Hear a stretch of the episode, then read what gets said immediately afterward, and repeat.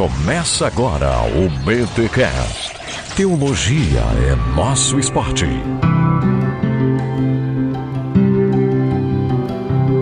Muito bem, muito bem. Começa mais um BT Cash, número 290. Eu sou o Rodrigo Bibo e eu sou afetado.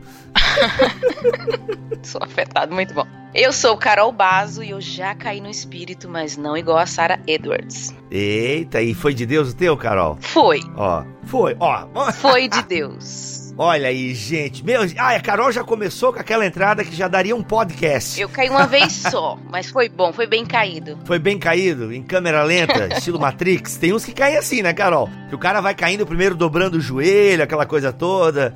É, exatamente. Não, o meu foi no espírito, foi bom mesmo. Foi só uma vez e é, não é toda semana não. Não é toda semana, não é rotinizado, né? Muito bom. Gente, estamos aqui com Carol Bazo. Ó, você gostou da introdução que fizemos à vida de Jonathan? Edwards, a Carol volta aqui para falar sobre uma das principais obras de Jonathan Edwards. Não sei se é a principal, mas é uma, para nós pentecostais, é uma obra muito importante que foi lançada por Edições Vida Nova no ano passado, Afeições Religiosas de Jonathan Edwards, e nós vamos conversar um pouquinho basicamente sobre a verdadeira espiritualidade, como Jonathan Edwards entendia a questão da espiritualidade. E a gente fez uma brincadeira ali com questão de cair no espírito e ser afetado, você vai entender. Meu amigo, você que é pentecostal, de uma igreja pentecostal, você tem aí, ó, esse é o BT Cash, esse é podcast para você apresentar para o seu amigo que vai na igreja com você. Ou seja, tava procurando aquele programa para apresentar mídia podcast para alguém? Esse é o programa. O ano de 2019 vai ser o ano do podcast aqui em bibotalk.com. A gente vai dobrar a audiência, irmão, porque unção dobrada, brincadeira.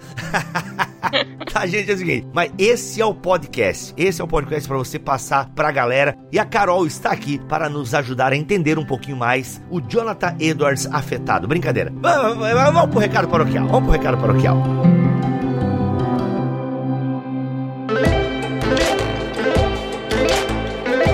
Recados paroquiais dessa semana, galera, eu sei que eu estou devendo detalhes do BTD, mas é certo, pode marcar na sua agenda aí, dia 3 de agosto de 2019. Permitindo Deus, estaremos em Campinas. A gente agora está vendo um lugar um pouquinho maior, tá surgindo uma oportunidade, por isso que eu dei uma segurada nas informações. Beleza? Mas pode comprar passagem de avião, pode comprar reservar hotel, beleza? Não, hotel é bom dar uma segurada porque vai depender do novo local, mas o novo local também é central. Então não vai ter problema também, vai ser tranquilo. Então é pode comprar passagem de avião, porque no dia dia 3 de agosto, se Deus quiser e assim permitir, nós estaremos fazendo o BTD original lá em Campinas, beleza? Então já tô vendo com a Thomas Nelson qual vai ser o nosso brinde e tal, vai dar tudo certo, galera. Fique com a gente, vai ser legal. Fique com a gente, não tem nada a ver com o que eu acabei de falar agora, mas tudo bem. Eu tô com sono e tô gravando esse recado para o aqui com muito sono, tá? Porque eu fui ver Guerra Infinita, madruguei e aí tinha trabalho cedo na igreja, mas a gente vai se divertir, mas continua mantendo a responsabilidade. Só que daí chega uma hora que o cara fica meio grog visão. Gente, então tá, dia 3 de agosto de 2019, BTD em Campinas. Em breve, mais informações e nós vamos abrir para a inscrição, beleza? Eu vou tentar até dia 10 de maio abrir a inscrição, porque aí a galera tá com grana, recebeu o pagamento e tal. E é bom que você garanta o quanto antes a sua inscrição no BTD, beleza? Mas enquanto não chega o BTD, gratuitamente você pode ir no lançamento do livro Os Outros da Bíblia de André Daniel Heinck Estamos lá nesse projeto juntos, os podcasts que viraram livros, mas muito além dos podcasts, vai o conteúdo do livro. Já estamos recebendo feedbacks maravilhosos da galera que está lendo o livro e realmente vendo. Poxa, pessoal, o André foi muito além do que foi falado nos podcasts. Então é muito mais informação. Galera, o livro tá baratinho na Amazon. Só só vem, só vem, garante. Se você quer comprar em loco, dia 6 de maio estaremos na Faculdade Batista de São Paulo, tá bom, gente? O endereço o horário é da, a partir das 19 horas e 30 minutos. Assim, chegue no horário, porque vai ser uma horinha e meia de evento só. Vai estar tá lá eu, o Daniel e o Fábio Sampaio, vocalista da Tanlan, fazendo aí um bate-papo sobre o livro, vai ser muito legal. Fora que você pode comprar o livro lá em loco, eu imagino que vai ter um preço bem bacana. Você já pega aquela assinatura do Daniel, bate o papo com a gente e vai ser muito bom. E como eu disse no áudio passado, galera, compre este livro, dê de presente, tá? Mas eu não vou ler agora, Bill, mas compra já, compra para ajudar a gente, beleza? Pra gente mostrar pra editora aí essa força e que o Bibotalk tem a mão, a mão quente no caso, né? E o pé quente e a galera pode confiar nas nossas indicações e com isso todo mundo ganha. Vocês vão ganhar conteúdo de qualidade, tá? Porque vocês confiam na, na produção nossa e a gente também ganha, enfim. Glória a Deus por tudo isso e vamos embora para mais um episódio que tá, ó.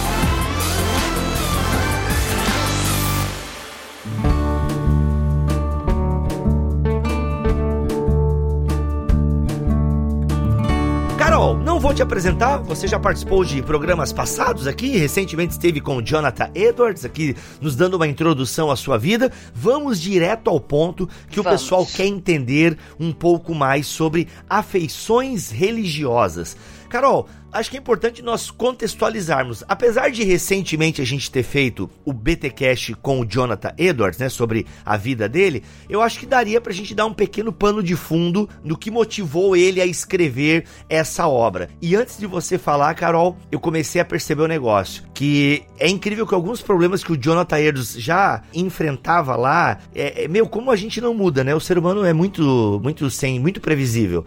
Isso, verdade. o autor do de Eclesiastes estava muito certo mesmo, cara. Não há nada de novo. A gente se repete tudo. Exatamente. Bibo, é verdade. Ó, a primeira coisa pra gente falar é que o Brasil ganhou essa obra aí traduzida, né, em português pra Vida Nova. Já tinha uma publicação anterior de outra editora, mas essa aqui vem mais clássica, assim, né? Vem mais. Vem especial mesmo. Então, é, uma, é um clássico do Jonathan Edwards que a gente não tinha muita. Não é muito popular no Brasil, então foi até boa essa introdução que você deu aí, né? É, o Brasil precisa ler mais Jonathan Edwards. A gente precisa se debruçar mais sobre ele. Bom, vamos falar sobre o contexto, porque lá no outro BTcast a gente falou, então seria até legal o pessoal ouvir, mas contextualizando o ambiente que levou Jonathan Edwards a escrever essa obra aí, Afeições Religiosas, né? A gente falou no BTcast que ele é o cara do avivamento, né? Todo mundo lembra de Jonathan Edwards pela pregação Pecadores nas mãos de um Deus irado, que ele pregou, e as pessoas converteram, acharam que o inferno ia se abrir naquele momento ali e tudo mais. Mas pouca gente sabe que o Jonathan Edwards foi um pastor de igreja local nos Estados Unidos, no período que a gente chama do primeiro grande despertamento. Uhum. Eu queria o Igor agora aqui para falar em inglês, né? Que ele fala muito bonito em inglês. É, First e Second Awaken, ele fala, né? Por aí. Eu sou do Nordeste, então meu inglês ele tem um sotaque. É muito bom. Ai, ai, Mas é voltando, é, ele tá no grande despertamento, no primeiro grande despertamento, ele tá próximo de John Wesley, tá próximo é, do período ali do é, George Whitfield, ele conheceu pessoalmente o George Whitfield. E o Edwards, ele luta, ele ora por avivamento, né? Como um bom reformado, ele crê que o avivamento é soberania de Deus, mas ele ora por isso, ele deseja, ele trabalha com isso na comunidade dele. O avô dele, então ele vem de uma, ele tem uma herança, né, é, no pastorado. O avô dele viveu uns pequenos despertamentos na igreja, então ele ora por isso, ele tá, ele deseja isso aí, ele deseja avivamento na cidade dele. E acontece um avivamento ali na, na cidade, na congregação do Edwards, e não só na congregação, esse período do primeiro grande despertamento afeta vários outros lugares ali nos Estados Unidos, que nem é Estados Unidos ainda, né? A gente ainda tá na colônia. E o que acontece, o contexto interessante, que tem muito a ver, e como você falou, né, nada é novo, tudo vai meio que se repetindo, é que o avivamento ali em Edwards foi um avivamento um pouco diferente. Em que sentido? Não que já não estivesse acontecendo isso na história da igreja, mas é algo novo. A gente vai ver pessoas com, como que a gente pode falar, manifestações físicas, manifestações emocionais. Um ponto que é muito importante, eu não lembro se a gente falou isso no podcast anterior, que as pregações do John Wesley, do Whitfield, são, marcam um momento diferente na história da igreja, que é um momento que a gente vai ver pregadores na rua. Antes a gente não tinha isso. Você via pregadores dentro da igreja. O John Wesley fala, né, o mundo é minha paróquia. Se for lá no museu dele lá na Inglaterra, você vai ver uma estátua do, do Wesley sentado num cavalo. Nossa, o cara é o grande pregador, mas a estátua dele andando a cavalo. Por quê? Porque ele andou muito, ele era um pregador itinerante. O Whitfield é a mesma coisa. Então é, uma, uma, é um novo modelo de pregação que a gente vai ver, né? Um novo estilo, aquela pregação itinerante, acontecendo não só na Inglaterra, mas muito forte no, na colônia, né? Nos Estados Unidos. E isso é, a gente acha maravilhoso, né? Os caras iam, passavam na cidade, pregavam. E qual era a grande mensagem dessa época? Era: será que você é nascido de novo mesmo? Ou será que você é só um crente que senta aí na cadeira, desde criança é, é, é cristão, mas não tem uma vida, né? Que, que Wesley pregava? O coração aquecido. Será que você teve a experiência de arrependimento mesmo e tal? E isso levava muitas pessoas a converter de verdade, né? Achavam que eram cristãos, mas não eram, convertiam de verdade. Então, avivamento nessa época tinha muito a ver com isso. As, as igrejas estavam, tinha gente na igreja, mas era todo mundo morto. Então é o revival, né? O nascer de verdade. E isso é tudo muito bonito, mas tinha problemas nisso aí. Tem um livro que a gente indicou no podcast passado, do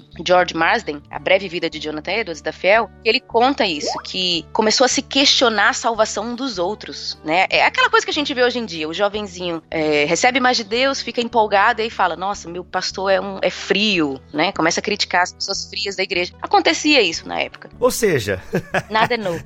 O que é legal é que a gente tem muito aprender. Então, basicamente, o contexto que o Edwards vai escrever afeições religiosas é depois de um avivamento. Acontece um avivamento. Ele participa desse avivamento. A mulher dele foi afetada. Ele conheceu pessoas pessoalmente que foram afetadas. Ele escreve uma obra, né, a surpreendente obra de Deus em Northampton, contando o relato do avivamento. E muita gente fica contra o avivamento. Vamos dizer que é meio parecido com Atos, né? Quando acontece lá o Pentecostes, uhum, o Espírito Santo. Uhum. Muita gente olha e fala: não, esse povo tá bêbado. Então acontece uma divisão. Pessoas que são contra e a favor do avivamento, que a gente chama de, na história vai se chamar de velhas luzes, quem era contra o avivamento era mais racionalista, e quem é a favor do avivamento, os novas luzes, que o Edwards fica a favor do avivamento. Mas o que que acontece? Quando a gente fala de avivamento, muita gente tende a pensar que é tudo perfeito que é só o poder do Espírito Santo descendo, as pessoas com efusão no espírito, mas avivamento pode vir com problemas, pode vir com alguns conflitos, alguns exageros, alguns extremos. E após o avivamento, Edwards percebe que realmente tem pessoas que, quando o avivamento estava acontecendo, elas, vamos dizer assim, mergulharam na onda do espírito, né? Elas é, entraram em efusão, mas com. Ficaram chapadas, para usar o termo gospel do momento. Exatamente. E aí,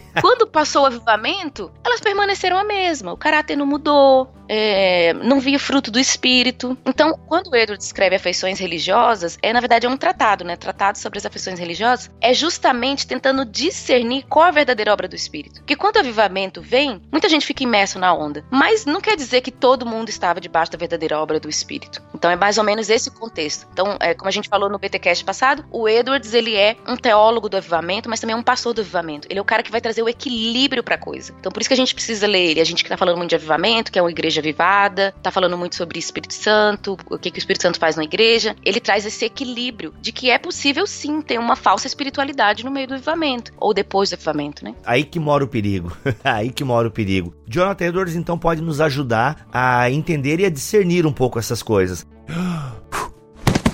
Carol, o que, que ele quer dizer com afeições? Ele fala, né? O livro tem esse título, no original também é isso, né? É. Ou seja, ele no primeiro capítulo ele vai definindo o que é afeições. Como é que a gente poderia entender o que que Jonathan Edwards quer dizer com afeições e depois afeições religiosas? Isso, acho que a primeira coisa que a gente precisa entender é que ele não tá falando de emoção, né? Porque quando a gente fala afeição, lembra muito emoção e para ele não é emoção. Ele faz até uma distinção que afeição não é necessariamente emoção, não que afeições não tenham emoções, né? Podem ter emoções. Não é apenas convicção e nem é apenas vontade. Na verdade, o Edwards ele faz uma baita de uma definição sobre afeições, né? Ele até tem uma frase que ele fala: "Afeições são os exercícios mais vigorosos e práticos da inclinação da vontade humana". Tem até estudos, né, da antropologia do Edwards, como que ele analisa o ser humano a partir dessa questão das afeições. Então, afeições para ele é algo que vai além das emoções, porque a emoção é passageiro. Sim, é mais abrangente do que paixão. Isso, muito mais. É algo que é duradouro, assim, que permanece, que principalmente muda a vida. Basicamente, seria aquilo que muda a sua vida. O Gerald McDermott, no livro Doze Sinais da Verdadeira Espiritualidade, que é um livro que ele analisa essa obra do. Ele praticamente reescreve a obra do Edwards, ele fala o seguinte: que afeições religiosas, essa,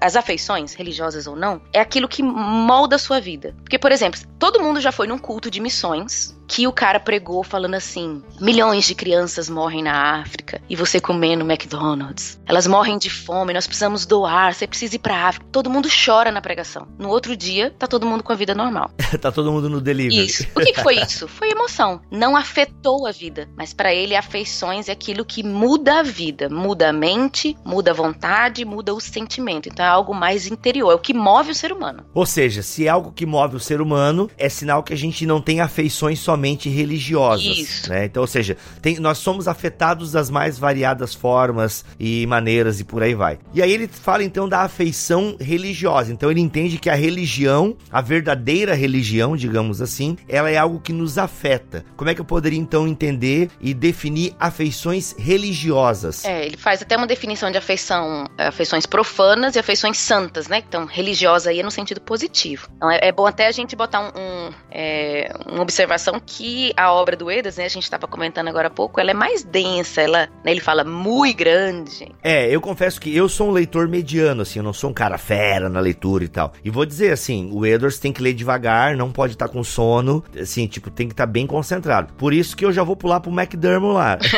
é, o McDermott já é ajuda, ele traz até. É, o McDermott já é mais escrito pra galera, né? Eu sou geração Dan Brown. Galera que leu Tolkien, beleza, vai se dar bem com o Edwards. Quem é a geração Dan Brown, vai pro McDermott. é bom ler os dois juntos, sabe? É uma experiência legal, eu li os dois juntos. Então ele fala das afeições santas como algo, é as afeições, vamos dizer assim, redimidas, né? Tá, ô Carol, só deixa eu voltar um pouquinho, até para ficar claro pra nossa audiência. É, nossa, agora me deu uma saudade do rádio agora. Mas podcast é mais vida. Então o que acontece, ô Carol? A, quando a gente fala em religião, a palavra religião tá muito desgastada no nosso tempo, né? Eu penso que até você arranhou isso quando explicou, ó, religião aqui é uma coisa boa. É, a gente tá, tem muitos pregadores que falam, né? É, Jesus não é religião e tal, tal, tal. Mas é importante a gente entender, pessoal, que a palavra religião tá na Bíblia. Ela é uma, até o próprio Tiago fala, né? A verdadeira religião é isso. Então a palavra religião em si, ela não é uma coisa ruim, tá? Então acho que é, é importante a gente deixar isso claro. E Edwards utiliza aqui, se eu entendi bem a fala da Carol e o pouco que li do livro, num sentido positivo. Ou seja, afeições religiosas são afeições positivas. São afeições santas, né? Religião no sentido de religar-se com Deus, da relação com Deus, né? É mais isso aí. Isso é uma coisa interessante, Bibo, da gente falar também sobre afeições, que a gente vai percebendo na obra de Edwards que o que ele está querendo falar sobre afeições religiosas e afeições não ser só emoção ou razão, porque ele também vai fazer uma crítica a isso. Aquela galera que é mais só da teologia, só da razão e emoção faz mal. Não é para sentir emoção. Emoção não é coisa de Deus. Não. O Edwards fala, ele vai gastar um tempo no início do livro falando quanto que Deus é um Deus de emoções, quanto que os homens é, na Bíblia tinham emoções, como Davi, Paulo era rasgadamente emoção e emoção.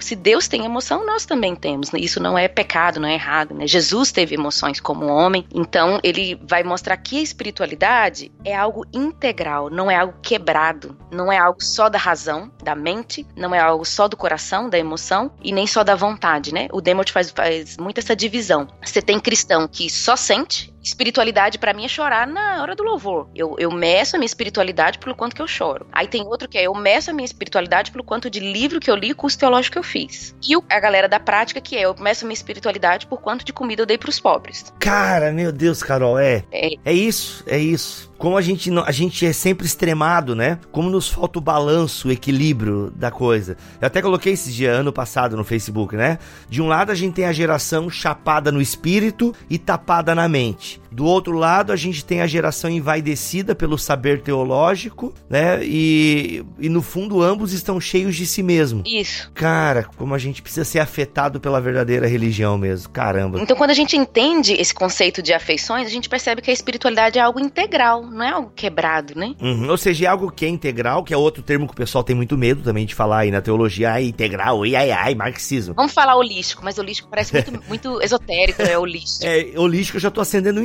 incenso aqui. Quando falo em holístico, eu já tô acendendo incenso. eu também, é muito ruim. Por exemplo, assim, ó, você mesmo disse no começo, ah, o avivamento não é uma coisa é monolítica, linda, né? Aquela todo mundo cheio do espírito e todo mundo é com um caráter ilibado. Então, assim, esse medo e até os exageros, né? Eu já devo ter contado isso num podcast, mas vou repetir aqui porque cabe muito bem dentro desse assunto. Sou de um contexto pentecostal, 14 anos na Assembleia de Deus, onde é muito comum as pessoas se levantarem em profecia. Uhum. Ah, algumas, a maioria delas eram muito genéricas e tal, mas algumas realmente eram específicas para algumas pessoas e tal, ou algum momento bem específico da igreja. Então eu acredito nessa manifestação. E teve uma vez estava num culto de jovens e o meu amigo estava dirigindo o culto. E eu tava bem assim no auge do meu curso de teologia e tal, naquele nível assim, tipo, a igreja tá tudo errado, sabe? Quando a gente tá naquele nível assim, babaca, teólogo babaca, e aí, pô, tava tudo errado na minha igreja, eu tava ali porque Deus ia me usar para fazer uma nova reforma na assembleia, enfim, aquelas ilusão que a gente tem quando faz teologia no começo. Aí o que acontece? Eu tava lá no culto, e nisso o meu amigo que estava dirigindo começou a falar: "Irmãos, tô sentindo muito forte no meu coração que Deus quer falar com o Roberto. Se você é um Roberto, vem aqui à frente agora, que a gente quer orar por você, porque Deus vai te livrar de uma cilada e não sei o que, não sei o que lá. Roberto, Deus tem algo na sua vida e Deus está me falando agora muito forte aqui. E a gente precisa orar por você, Roberto. Vem aqui agora e tal. Meu, e ele ficou por cinco minutos falando e não apareceu nenhum Roberto. Moral da história: eu, no auge da minha pedância teológica, olhei pro meu amigo que tava do lado e falei: Viu, cara? Olha só, é isso que dá esse pessoal, né? Que fica nessas ilusões, fica nessa espiritualidade rasa. Olha que absurdo o cara interromper um culto, a liturgia de um culto com um achismo desse. Comecei a vomitar a minha teologia, entendeu? Uhum. Onde já se viu, Deus se quer falar, fala por meio da palavra. É, não é assim que Deus fala, Deus trata no individual, se quiser, não sei o quê. Aí meu amigo olhou para mim na sabedoria que Deus deu para ele, graças a Deus, ele falou assim: "Olha, Bibo, quando Deus quiser falar com o Roberto, pode ter certeza que ele não vai te usar, ele vai usar o fulano. Porque o fulano tá aberto a ouvir a voz de Deus. Teve coragem, né? Teve coragem. Talvez o Roberto esteja aqui na igreja e não quis se manifestar por vergonha. Ou talvez ele tenha se confundido mesmo ao ouvir a voz e confundiu a voz de Deus com emoção. E isso é algo que, que se a profecia é um dom, é um dom que pode, vai sendo aperfeiçoado com o tempo. Não tem o dom de administrador, ninguém nasce administrador da noite pro dia. O cara vai aprendendo, vai, vai trabalhando o seu dom. O cara é evangelista, ele vai aprendendo a ser evangelista. A mesma coisa é o profeta e tal. Então assim, ele falou que eu, né, tipo, me deu esse corte, cara, tu tá muito seco tá muito só na razão, entendeu? Tem que estar tá aberto para essas coisas do espírito e tal. E realmente, acho que é por isso que muita gente se fecha, porque, pô, para não correr o risco de ter essas coisas estranhas, é melhor a gente ficar aqui, né? Então ambos se fecham, né? Uns se fecham para isso, outros se fecham, não. Esse negócio aí é muito inteligente, porque aí não pode pregar nada, porque tudo que prega tá errado. Então, é, são os extremos, caramba. Gente, eu admiro demais o Edwards por causa disso. É, né? porque né? ele, é, imagina, o cara se colocou a favor do avivamento, quando o avivamento tinha erros. Mas ele não jogou tudo fora, né? Ele não jogou a banheira com o bebê e água suja. Não, ele jogou água suja e segurou o bebê, vamos dizer assim, né? Sim, sim. Então, faltam só. pastores assim, né? Que aguentem isso aí. E uma coisa que eu percebi, porque o Anjo, no meu marido, ele gosta muito de avivamento. Ele é um cara assim que ora e, e, e nossa, e põe a igreja para ferver pro avivamento, aquela coisa. E eu sempre tive uma ilusão de que avivamento era só perfeição. Não, avivamento vem com. A gente tá no mundo, né? Você vai ter tudo quanto é tipo de gente ali, você vai ter mistura, o diabo pode plantar uma coisa errada ali acontece, acontece. Você olha a história e você vê, não, não era tudo perfeito. E o cara conseguiu ser um pastor de pastorear, de equilibrar, não jogar fora e escrever uma obra para corrigir. É, assim, dentro da nossa pauta, mas fugindo um pouco da, do, do, do, Edwards, eu vejo assim, eu tenho muitas críticas ao movimento gospel, assim, muito. Inclusive, eu acompanhei essa turma por um ano, assim, no, sabe, vendo stories e acompanhando tudo, a agenda e tal. Então, assim, eu vi muita coisa estranha, realmente, assim. Eu vi um cristianismo bem superficial, muitas vezes. É, só que assim, ao mesmo tempo eu vi, e não posso negar, gente assim que ama Jesus, sabe? E tem um coração realmente quebrantado por Jesus. E às vezes eu pensei assim, sabe? Olha, se tem gente que conhece a Jesus na Universal, né? Que para mim é uma igreja que não prega o evangelho, né? E assim, gente, estou julgando pelo que vi na televisão, ok? Se você é de uma Universal que prega o evangelho, glória a Deus por isso. Mas julgando pelo que a gente vê na televisão e as declarações dos grandes expoentes e tal, mas tem gente que de alguma forma Deus se manifesta lá, entendeu? E eu conheço conheço gente que hoje em dia está em outras igrejas, mas o primeiro contato com a fé foi é, numa, numa universal. E eu penso o gospel dessa maneira também. Tem muita gente que vai sentir a presença de Deus, e eu repito, gente, eu concordo que sentir a presença de Deus é importante. Eu defendo isso. Você sentir a presença de Deus, ter um momento onde as suas emoções são afetadas pela presença de Deus é algo muito bom. Então eu percebo que às vezes as pessoas começam com esse tipo de experiência. E de repente ali ela vai num desses eventos e um pregador cita um livro,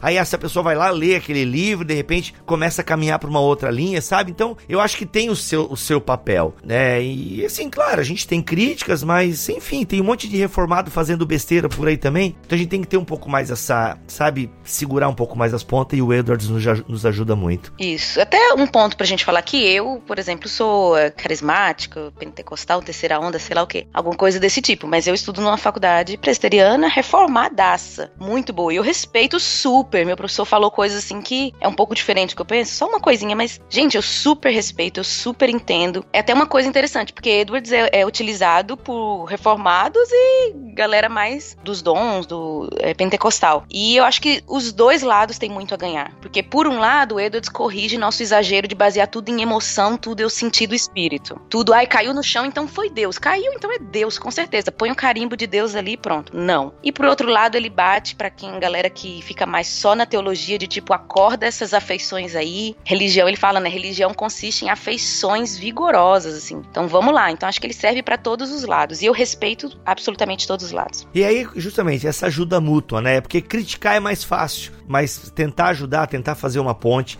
O Criador ligou o corpo à alma de modo que até a vida física pode ser afetada por tais emoções. Ou seja, isso explica o cair no espírito, quem sabe? Sim, ele, ele fala, ele, ele põe em versículos que, é, em Salmos, quando Davi fala, minha alma desfalece. É a questão da espiritualidade integral, o corpo tá ali, né? Deus não criaria essa questão dos afetos e do corpo, da própria emoção, se não fosse para usar para ele. Olha, uma coisa, eu queria incentivar, o, eu, eu amo o começo das afeições religiosas. Ele vai falar sobre ira, porque é, já parou pra pensar que a gente tem afeições profanas em relação à ira? A gente se ira contra o irmão e tal, isso é pecado. Mas por que, que a gente não usa a ira numa afeição santa? Ira contra o pecado, ira contra a injustiça. A gente não trabalha isso, né? Então por que, que eu não tenho alegria e prazer na palavra, alegria e prazer em Deus? Quando eu li o Edwards, eu fiquei passei meses pensando nisso. Como que eu tenho que usar as minhas afeições e também minhas emoções para a glória de Deus? Porque existe, tá aqui no meu corpo. Se eu não usar de forma santa, vai vir de uma forma profana. Carol, podemos definir então afeições religiosas como algo que nos afeta positivamente, ou seja, quando há questões religiosas, elas nos afetam, né? Nos, nos movem a fazer aquilo que é certo. Há uma, uma mudança de natureza, uma, uma parada assim. Isso, mudança de natureza é algo que ele fala bastante. Então, afeições santas tem a ver com a nossa espiritualidade integral para Deus. É aquilo que muda a nossa natureza. Legal. A gente pode fazer um paralelo aqui de afeições com emoções, que são coisas distintas distintas, certo? Por mais que emoções permeiem as afeições, afeições não são somente emoções. Entendi direito, né? Ou seja, tem emoções nas afeições, mas afeições são mais do que emoções. São emoções que nos movem, são emoções que realmente nos afetam. E aí, aqui no, no slide que você me mandou, você faz um contraponto de 10, né, cinco pontos, você vai fazendo o contraponto. Então, ponto número um: as afeições são duradouras, já as emoções momentâneas. As afeições são profundas e as emoções superficiais, né, ou epidérmicas. Terceiro, são coerentes com as convicções. E aí você faz o contraponto, né? A emoção nem sempre ela tá ali ligada às convicções, ou seja, às vezes sobrepujam as convicções. Queria que você explicasse um pouquinho essa, esse terceiro ponto aqui. Vamos lá. Nesse ponto aí é quando o Edward liga afeições à mente. Afeições não é algo que está desconectado da razão, mas emoção às vezes é algo que está desconectado da razão. Às vezes a gente, por exemplo, o exemplo é o próprio pecado, né? A gente tem certeza, a gente estudou aquilo que está na Bíblia e tudo mais mais, mas a nossa emoção não bate com a nossa convicção. A gente quer outra coisa. Então, emoções nem sempre andam lado a lado com razão, né? Às vezes a emoção não tem razão nenhuma, ela é só emoção. Mas a afeição não. A afeição é coerente com as convicções, né? Com a questão da mente, da razão. E o quarto ponto sempre resultam em ações. E o contraponto das emoções, às vezes, não produzem ações. Ou seja, é a, é a gente que chora no culto de missões, mas não ajuda. É igual, uma vez, um amigo meu, né, compartilhou lá uma. Algum também desses. É, dessas tragédias que acontecem é, em algum lugar da África e tal, que crianças passando fome, não sei o que. É, ou era da água, era um da água, crianças que não têm acesso à água e tal, não sei o que, não sei o que lá, povoados, né? E ele, meu Deus, o mundo é muito triste e tal. Aí peguei e mandei um WhatsApp pra ele, cara, tu ajuda alguma organização organização dessas, como Médicos Sem Fronteiras ou esqueci a outra. Bem, nós ajudamos Médicos Sem Fronteiras aqui em casa. Assim, daí eu, eu sei que eu listei umas três para ele. Tu ajuda alguma dessas instituições, cara? E aí até mandei um clipe da, da Beyoncé cantando na ONU lá sobre desse projeto e tal. Daí ele, não, cara, não ajudo nenhum. Deu, ah, tá, beleza. Tipo,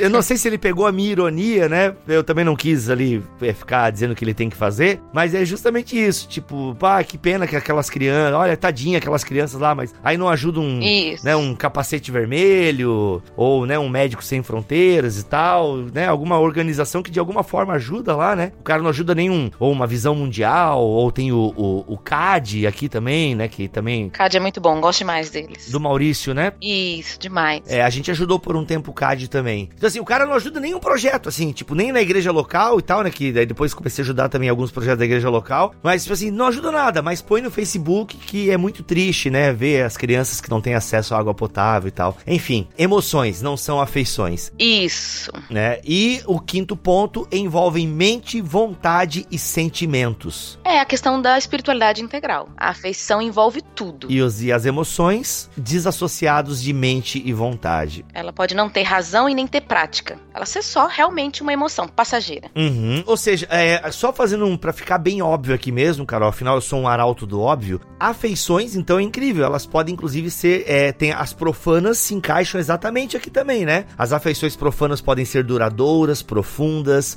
coerentes com as convicções, né? Sempre resultam em ações, envolvem mente, vontade e sentimentos. Aquilo que te afeta, né? Seu ídolo lá envolve tudo, né? Uma devoção completa. Vamos caminhando então. Ah, tem mais aqui. Afeições versus convicções. Caramba. Ô, Bibo, mas deixa eu te sugerir pra gente correr pros sinais, Vamos. porque são muitos. É, ou eu tô pensando em a gente ficar só nessa definição e fazer outro, Carol.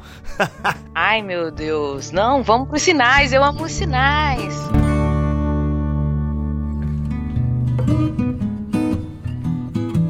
Vamos então para os sinais não confiáveis da verdadeira obra do Espírito. Sinais não confiáveis, Carol, da verdadeira obra do Espírito. Ou seja, como a gente falou no começo, passando uma ambulância agora aqui para. Ou seja, sinais não confiáveis, chame ambulância do Espírito. Foi horrível essa, até corta, Não, foi muito bom, ah, é? foi muito bom. Tá bom, obrigado, Carol, gostei, por, gostei. por me levar nessa quarta pela manhã aqui. Ah, gente, como falamos no começo, obras do espírito e avivamentos nem sempre vêm com aquela coisa bonita, monolítica e tal. Então, é importante nós identificarmos sinais não confiáveis da verdadeira obra do Espírito. E aí, Carol? Olha que interessante. Eu tava até vendo agora de manhã um vídeo do Eber Carlos Júnior, meu professor. Sou fã, sou fã. Antes de ser modinha. Antes dele ter Instagram, canal no YouTube, já era fã. Já éramos fãs. Aí, ele falando sobre isso. Olha isso, o Edwards, ele teve a coragem de discernir, de avaliar a obra do Espírito. Porque muita gente fica, não, é o Espírito. Não, o Espírito, né? Ó, oh, não vai, né? Não, ele parou pra é, analisar para é, discernir, e, e, a Bíblia nos convoca isso, né? Então, realmente a gente está agora diante de um tratado. Só explicando. Então, no início da obra, o Edwards define afeições e fala que a vida cristã consiste em afeições, consiste em emoção, consiste em uma vida, vamos dizer assim, viva para Deus, né? E ele fala até de questão física, do corpo, mas aí ele vai agora trazer o equilíbrio. Ele vai bater de um lado, mas vai bater do outro. Então, nessa obra, o Edwards vai dar 12 sinais confiáveis confiáveis da verdadeira obra do Espírito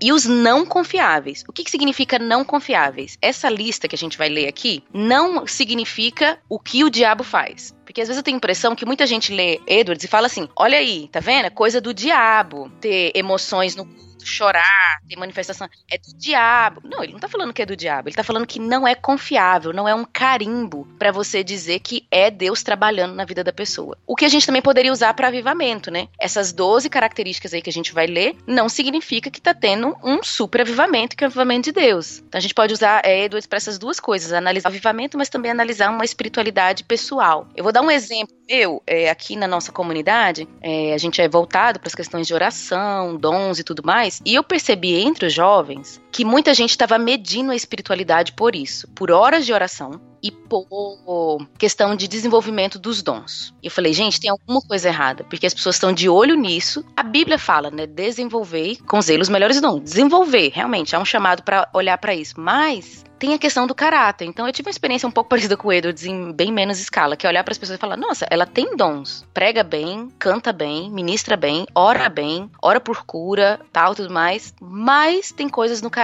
que não estão desenvolvidos, tem problema ali". Então, o que que o Edwards está chamando? Cuidado, chamando atenção. Cuidado em como você autentica a verdadeira espiritualidade. E isso é uma reflexão para nós. O que que é para mim sinal de que eu tô crescendo em Deus, que eu tô atingindo a maturidade? É que eu tô pregando melhor? É que eu oro e as pessoas são curadas? É que eu evangelizo e as pessoas eh, convertem? Não é só isso. Então, o Edwards não está sendo 100% contra as coisas aqui, a gente vai ver um por um, mas ele está chamando atenção para o que, que é o verdadeiro cânon, né? A verdadeira régua de medir a espiritualidade cristã.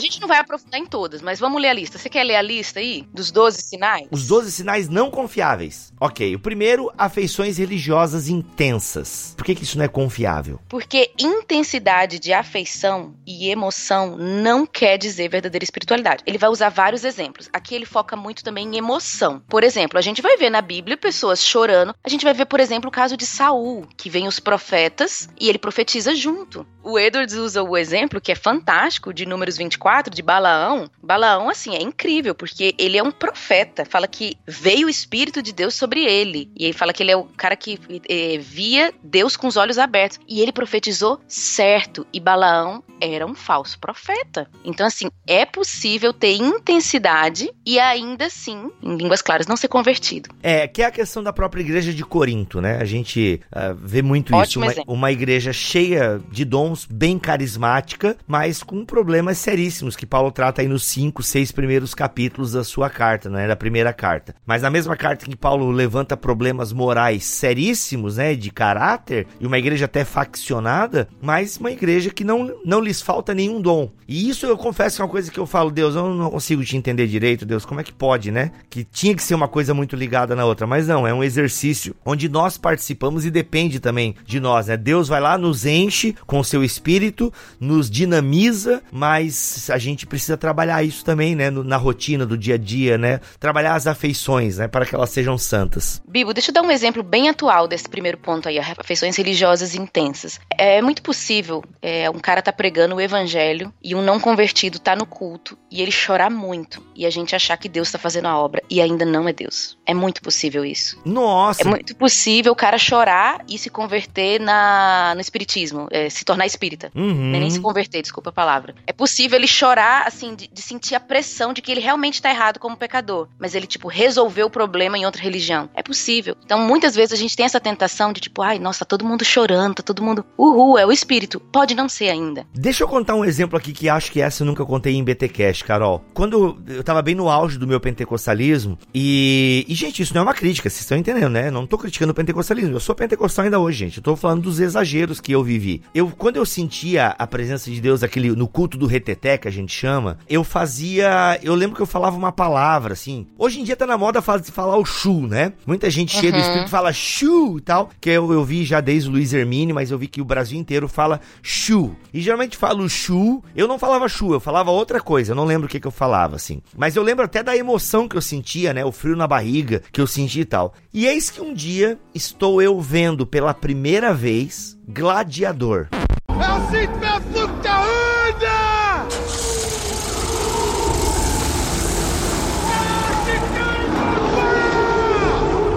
Gladiador. Lembra o filme do Ridley Scott? Sim. Estou eu vendo Gladiador. E na primeira cena que tem no Coliseu, na hora que tá o Maximus e toda aquela horda ali, né, do, dos gladiadores, e meu, e na hora que entra aquela guarda romana e tal, que eles estão simulando uma batalha lá que eu não lembro agora qual é a batalha, na hora que tem aquele, sabe, que entra aquela cavalaria e tal, meu, eu lembro que eu vendo o filme, eu senti a mesma coisa, e eu acabei falando a mesma palavra, sabe? Digamos que eu falei, shoo, sabe? Que não é chu, só tô dizendo pra vocês entenderem o que eu tô falando. Sim. Cara, na hora que eu fiz aquilo, meu, eu me senti, eu falei, caraca, meu, eu achei que eu fazia isso só na presença de Deus, assim. Mano, é emoção pura isso aí, sabe? Mas pode ser, não pode ter sido Deus ali no Gladiador também? Olha, pois é. Não. Sei lá, mano. Deus uma... restaurando a hombridade. Ó, oh, não, na época não foi. Foi ó, porque eu achei a cena irada mesmo, né? Tô brincando, não, é muito bom. Mas eu entendi o que você quer dizer. Mas entendeu? Tipo assim, é uma, foi uma, uma, um sentimento puramente epidérmico, sabe? E aí eu percebi que daqueles shoes que eu tinha também nos momentos de louvor e de culto de reteté, no fundo eles estavam epidérmicos também. É, e veja, né? assim, eu nem, nem vejo o problema de que às vezes a gente tá num momento de adoração e às vezes é, é emoção nossa. E às vezes eu acho que não tem problema. Acho que o problema é só a gente avaliar a espiritualidade por isso, né? Isso, justamente, é justamente. Achar E esse é o ponto. Não quer dizer que eu tô errado por ter falado chu vendo o gladiador. Eu só me dei conta que realmente qualquer fonte de emoção pode me causar aquilo. Seja uma fonte de um louvor, seja de um filme, ou seja, seja de Deus, ou seja assistindo This Is Us, entendeu? Uhum. Que é uma série maravilhosa. Esse é o ponto, sabe? Esse é o ponto. A gente tem que discernir as fontes das nossas emoções. Não quer dizer que elas sejam erradas. Agora, eu só não posso dizer que, ó, viu? Tá chorando ouvindo Lu meu pídio. Ó, é de Deus, cara. É Deus tocando. Não. É, não. Às vezes a, a, música é boa, a letra é boa, a, entendeu? Tocou num determinado momento da minha vida. E acho que a questão aqui não é se ela é boa ou ruim. Ela só não pode determinar se isso é uma obra, uma verdadeira obra do Espírito e tal. Não, ó, o cara chorou,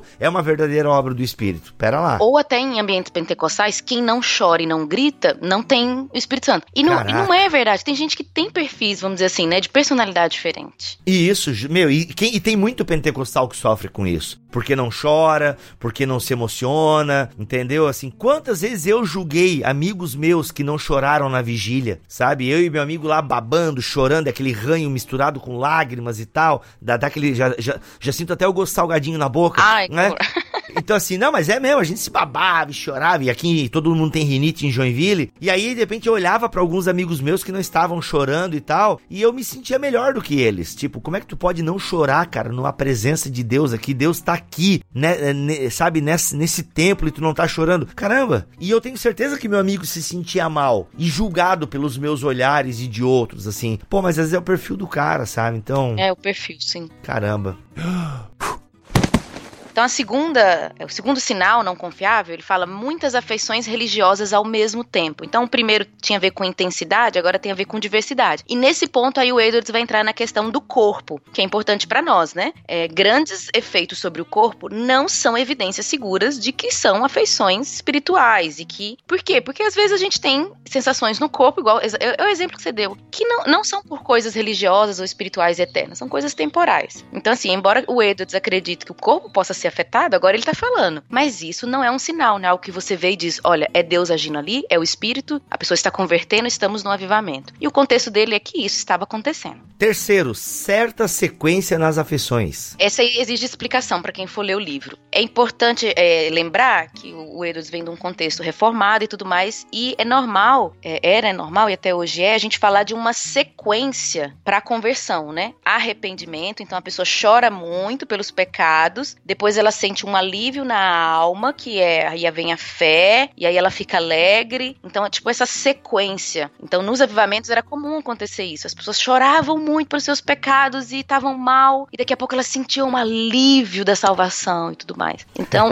isso pode ser falso também. Então, como a gente está lidando com questão exterior, isso é que é interessante na obra de Edwards, é também um, é um, um pouco complicado. Porque a gente está lidando, você vai ver que as, os sinais não confiáveis são muito exteriores e os confiáveis são muito interiores. Então a gente falar dessa sequência aí para conversão, às vezes a gente olha, a pessoa pode estar tá chorando, mas pode não ser do espírito, né? Ela pode estar tá sentindo um alívio, mas pode não ser do espírito. Que em outras religiões as pessoas sentem essas, essas sensações, né? Esses confortos. A quarta, afeições não originadas pelo eu. É aquele clássico, Bibo, já tinha na época do Edwards. Eu tava aqui e eu senti um negócio do nada. Eu não tava querendo e veio. Uhum. Isso não quer dizer necessariamente que é uma obra do espírito, né? Então isso já acontecia na época do Edwards. Então a gente tá diante de exemplos e de pontos que ele coloca que tinha a ver com o ambiente que ele tava. Então na época fazia muito sentido. Quinto ponto, olha o quinto ponto aí, te parece familiar? Versículos que vêm por milagre à mente. Caramba! Acontecia na época do Edwards, né? Veio uma palavra aqui, um versículo na mente, né? Textos bíblicos que vêm à mente. Então, assim, é, parece, você fala assim, nossa, é versículos bíblicos, né? Estou falando da palavra. Mas não é um sinal confiável da obra do Espírito, versículos que vêm e o Edwards, a gente falou, né? Ele é cessacionista e ele discorda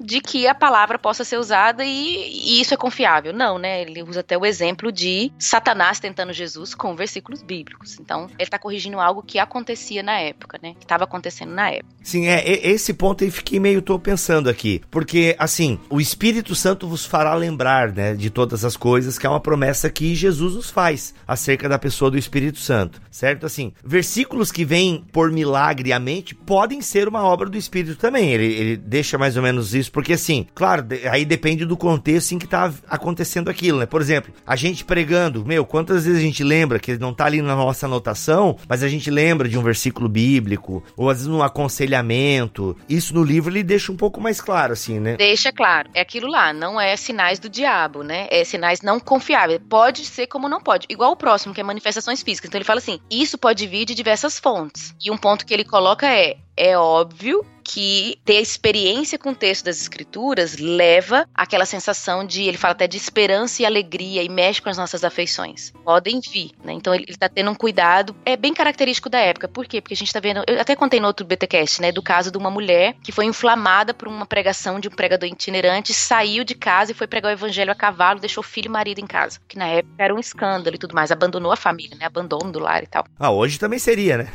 Bem seria, é verdade. A gente tá meio acostumado. Então ele tá corrigindo algumas questões bem da época mesmo, assim. Então, versículos que veio por milagre na minha mente e tal, essa palavra. Ou seja, que são usados para exageros e que não combinam, né, com o todo da obra do Espírito, digamos assim. Não, não, não são coerentes com o resto da obra do Espírito. Exatamente. E manifestações físicas, a mesma coisa. Sabe o que eu tô vendo aqui, Carol, ouvindo você falar? Alguém que é formado em psicologia, ele pode estar tá nos ouvindo agora e falar, cara, tudo isso aí a psicologia explica também. O Edwards, no fundo, manjava de psicologia, sabe? Porque o ser humano realmente ele pode ter vários gatilhos, né? Uhum. A gente pode ser manipulado das, é, pelas mais variadas fontes. Essa que é a verdade. É verdade. Opa, o 7, aqui ó, deixa eu ler porque o 7 fala comigo. Falar muito ou eloquentemente sobre Deus e religião. Religião hum. no bom sentido. É aquela pessoa da igreja que fala muito, que prega muito, que o tempo todo tá falando, mas não é um sinal. Isso para pastor é muito bom, sabe? Porque às vezes a gente passa tempo discipulando bode. Essa é a verdade. E o cara não virou ovelha ainda. Ai, e a gente ai. bode porque a gente tem uma régua errada disso aí. Hum, fala mais, que agora tu pegou num ponto importante aí. Estou só replicando o que meu marido fala, né? Mas é isso, assim, várias vezes a gente pensa, olha, a pessoa converteu, uhul, ela já tá pronta, entra aqui, entra aqui. Aí daqui a pouco, no andar da carruagem, você vê, nossa, eu falo, a pessoa não, parece que ela não ouve, ela não muda, ela não quebranta e tal. O que que é? Pô, a pessoa não converteu. Então, muito pastor tá cansado porque fica autenticando gente como ovelha que não é ainda. Não que deva rejeitar a pessoa, mas deve deixar ela no evangelho, né, na conserva do evangelho, em banho-maria, porque aí fica muito mais fácil pastorear uma ovelha, né? É, eu penso que o fariseu se encaixa aqui também, Carol. Será que dá? Sim, perfeito. Né? Fala muito eloquentemente sobre Deus e religião, mas é muita falação, como diz o outro. O contexto histórico aqui do Edwards é que muita gente estava pregando também, né? A gente vê muito pregador itinerante, aquela coisa do reavivamento, trazer muita gente para pregar, para falar. Então ele tá dando esse contexto aqui também. Tem gente que pode falar, e o próximo ponto tem muito a ver, né? O oitavo, que é louvor a Deus frequente e emocionado. Nossa, aquela pessoa, ela chora no louvor, ela, nossa, ela é intensa, mas o caráter dela não tá mudado. Gente, vocês estão percebendo, né? Eu acho que a, a, fala da Carol é muito importante pra gente entender esse texto do Edwards. Não quer dizer que o espírito não se manifeste quando você está ouvindo um louvor e se emociona. O que o Edwards está aqui deixando claro, se eu tô entendendo a fala da Carol, é que isso não é somente isso, não é uma característica, né? Então a gente vê é onde todo mundo chora vendo aquela música, todo mundo chora ouvindo aquele pregador. Não quer dizer que aquele pregador seja de Deus ou que ali Deus está falando com você agora naquela pregação. Tipo, esse não é um sinal, sabe? Não é um sinal autêntico. Isso. É, acho que tá ficando claro pra galera, né? Muito bom. É, eu espero, porque é um tema, é um tema complicado, porque a gente bate de um lado e a gente tem que acertar do outro, né? Porque isso, senão pode gerar isso. um desequilíbrio. É, agora até um, um ponto. Tem pessoas que ficam mal porque vão no culto, não choraram, então ficou mal, aconteceu alguma coisa. Não, calma, a espiritualidade não é baseado só na emoção. Claro, né? claro, perfeito, perfeito, muito bom. Amor aparente. É o caso de pessoas que parecem ter amor e amor para o Edwards aqui é muito caridade. Tem um livro fantástico dele, eu falei no outro BTcast que é A Caridade e seus frutos. Então a pessoa tem aparência de amor, tem aparência de cristianismo, tem aparência de zelo. O Dermot traz um exemplo fantástico no livro dele sobre esse ponto, que ele fala o seguinte: tinha uma mulher na minha igreja que ela era a melhor, a mais serva de todas. Ela cuidava dos irmãos, tudo mais. De repente, ela saiu da igreja e foi para, eu não lembro bem assim, tipo, sei lá, não sei se era espiritismo, hinduísmo. Ela mudou e ela continuou serva do mesmo jeito lá. Caraca. Não era uma obra do espírito, uhum. era uma obra natural, tinha aparência do verdadeiro amor, do, da verdadeira caridade cristã, mas não era. Então aqui ele tá falando, vamos dizer aí de novo aí do, do fariseu, né? Pô, mas peraí, esse ponto aí, Carol, vou te dizer assim, ó. Vamos pegar esse exemplo da mulher do McDermott aí, McDermott, do Matt Damon. McDonald's. Do McDonald's aí. Ah, essa mulher, ela era uma pessoa voltada pra caridade. O que que eu quero dizer assim? Essa caridade, eu entendo assim, tá? Não é que eu queira discordar do Edwards, até porque eu também não li ele assim, mas eu vou, eu vou, eu vou tentar discordar do que tu falou. Discorda aí. Não é que eu vou tentar discordar, deixa eu ver se eu tô entendendo a parada. Essa mulher que o McDermott fala. Quando a gente vê, por exemplo, pessoas que não são cristãs falando, fazendo boas coisas, as ONGs, né, por exemplo, né? Poxa, isso é uma graça comum. Talvez não seja uma obra, um sinal confiável da verdadeira obra do Espírito, ou seja, não é um sinal de que a pessoa seja uma cristã. Mas eu percebo que é um amor, é uma caridade e de alguma forma glorifica Deus. Igual essa mulher que é serva, né? Ela tá lá agora lá na, na Seixenoe, sei lá onde que ela tá agora, e ela tá servindo, entendeu? E isso de alguma forma, para mim, na minha, no meu ponto de vista, é um sinal, entendeu? Da, da presença de Deus na criação. Agora, eu entendo que não seja um sinal confiável da verdadeira obra do Espírito. Não quer dizer que ela seja uma pessoa convertida e regenerada. Isso, ela vai pro inferno doando para os pobres.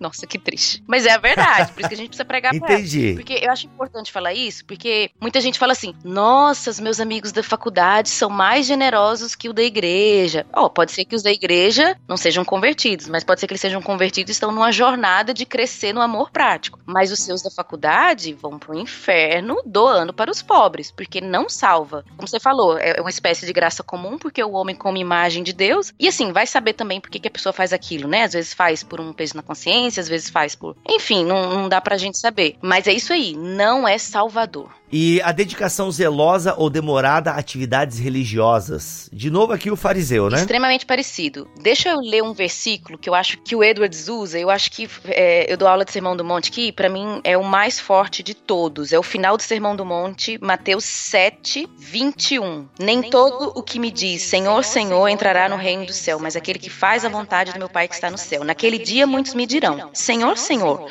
nós não profetizamos em teu nome, em teu nome não expulsamos demônios demônios, em teu nome não fizemos muito, muitos milagres? Então lhes direi claramente: nunca vos conheci. Afastai-vos de mim, vós que praticais o mal. Não vou fazer um exegese, não vou me aprofundar, mas eu só quero deixar aqui assim a pulga atrás na orelha. Jesus falou aqui que a galera profetizou, expulsou demônio e fez milagre. E ele diz: Não vos conheci, vocês praticaram o mal. Então, assim, não é simples a coisa. E aqui a contraposição é vontade do meu pai. Então, é possível profetizar, expulsar demônio, fazer milagre, coisas que eu não faço no momento, como uma cristã, eu faço bem menos. Isso aqui já tá numa lista bem alta. E não ser a vontade de Deus. É tenso. É tenso, é tenso, como diz o outro. E aí, o, o Jonathan Edwards era reformado, certo? Certo. Um puritano. E aí, o sinal 11, que não é sinal da verdadeira obra do Espírito, é estar convicto de ser salvo. A pessoa pode chegar e falar assim: Eu tenho certeza da minha salvação. E pode não estar tá salva. Isso não é um sinal. Vamos lá, vamos ver quem é salvo e quem não é salvo aqui na igreja. Quem se acha salvo, levanta a mão.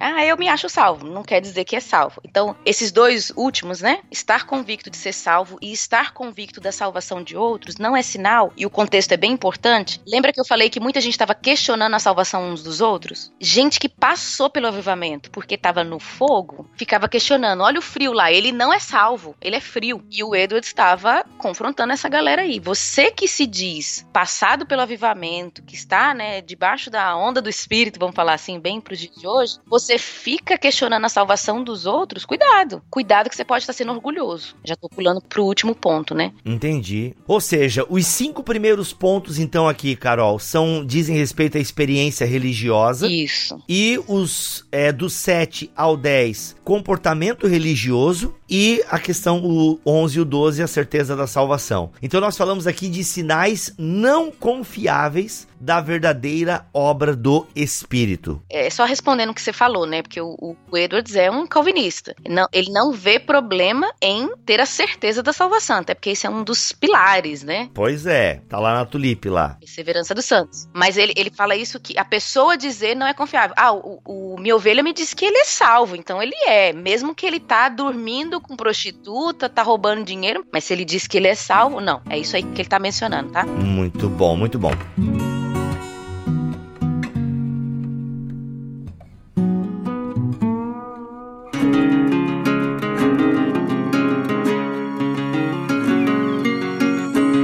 Bem, minha gente, vamos finalizando essa primeira parte. Ah, eu sei que você queria mais, né? A galera, é, como é que tu disse aqui em Off Topic, Carol? A galera tá igual o sermão Pecadores às mãos de um Deus irado, né? Só a parte ruim, a parte complicada e tal. Mas calma. Só a parte negativa. A gente vai fazer igual o Edward, pessoal. Ouviu esse BTcast, tem que ouvir o outro depois, que vai ficar desequilibrado. Então, assim, só foi a parte negativa agora, tem que ir a positiva. Muito bom. Então, assim, falamos dos. A gente deu uma introdução, que a gente gastou bastante tempo explicando o que ele tem de por afeição, e aí falamos dos sinais não confiáveis da verdadeira obra do Espírito. No próximo episódio de BT Cash, Carol vai voltar aqui e nós vamos falar dos sinais confiáveis. E a gente vai começar o programa já diretaço, que vai ser uma continuação deste episódio. Carol, recomenda aí então os dois livros que você está usando como base para este programa. Vamos lá, o primeiro clássico, Afeições Religiosas, do próprio Jonathan Edwards, lançado pela Vida Nova ano passado, que foi um presente para o Brasil a gente ter essa obra. Já tinha publicado, caso você tenha aí em casa, tem um, Uma Fé Mais Forte que as Emoções, da editora Palavra. É o Afeições Religiosas na primeira versão que a gente tinha aqui em português. Eu li a primeira vez com ele. Se você tiver em casa aí ou achar, você pode adquirir. É a mesma coisa. E a gente está indicando, a gente está falando direto do livro do Jared McDermott, da Vida Nova também, 12 Sinais da Verdadeira Espiritualidade, o Deus Visível. É o Dermott escrevendo afeições religiosas do jeito dele, uma palestra baseada em afeições religiosas. Ah, legal. E ele fala dos negativos também ou ele só fala dos verdadeiros? Fala positivo e negativo. Bem pro nosso contexto. Eu acho uma boa indicação. Muito bom. Os dois estão com o link aqui na descrição deste BTcast. Carol, sua palavra final. Minha palavra final é que nós precisamos ler mais Jonathan Edwards e ficar atento a como a gente mede a nossa espiritualidade, como que a gente mede verdadeiro avivamento, verdadeira renovação na igreja. Então, vamos ficar com isso aí na próxima. Eu quero fechar de um jeito mais especial. Ó, oh, então, ó, pessoal, vocês sabem que vai ter que ouvir o BTcast da semana que vem, hein? É, acho que um ponto também que a gente precisa falar é que esse episódio exige muita sabedoria, discernimento e equilíbrio, né? Então, se você é a primeira vez que você tá entrando nesse assunto, para pra ler o Edwards, para não ficar aquela questão desequilibrada, né? Então eu peço até sabedoria do espírito aí para todo mundo quando for entrar nesse assunto, para não cair em extremos, né? Sim, sim, é toda, toda a obra do espírito e a igreja, né? Essa relação do espírito com a igreja exige muito discernimento pra gente realmente não negar algumas coisas, né? Mas é isso então, minha gente, vamos ficando por aqui, voltamos no próximo BT Cash. Eu sou o Rodrigo Bibo, teologia é o nosso esporte e que a graça do Senhor Jesus Cristo, o amor de Deus e a comunhão do espírito que nos dá os seus sinais visíveis da sua presença em nosso meio e sejam com todos vocês. Amém. Amém.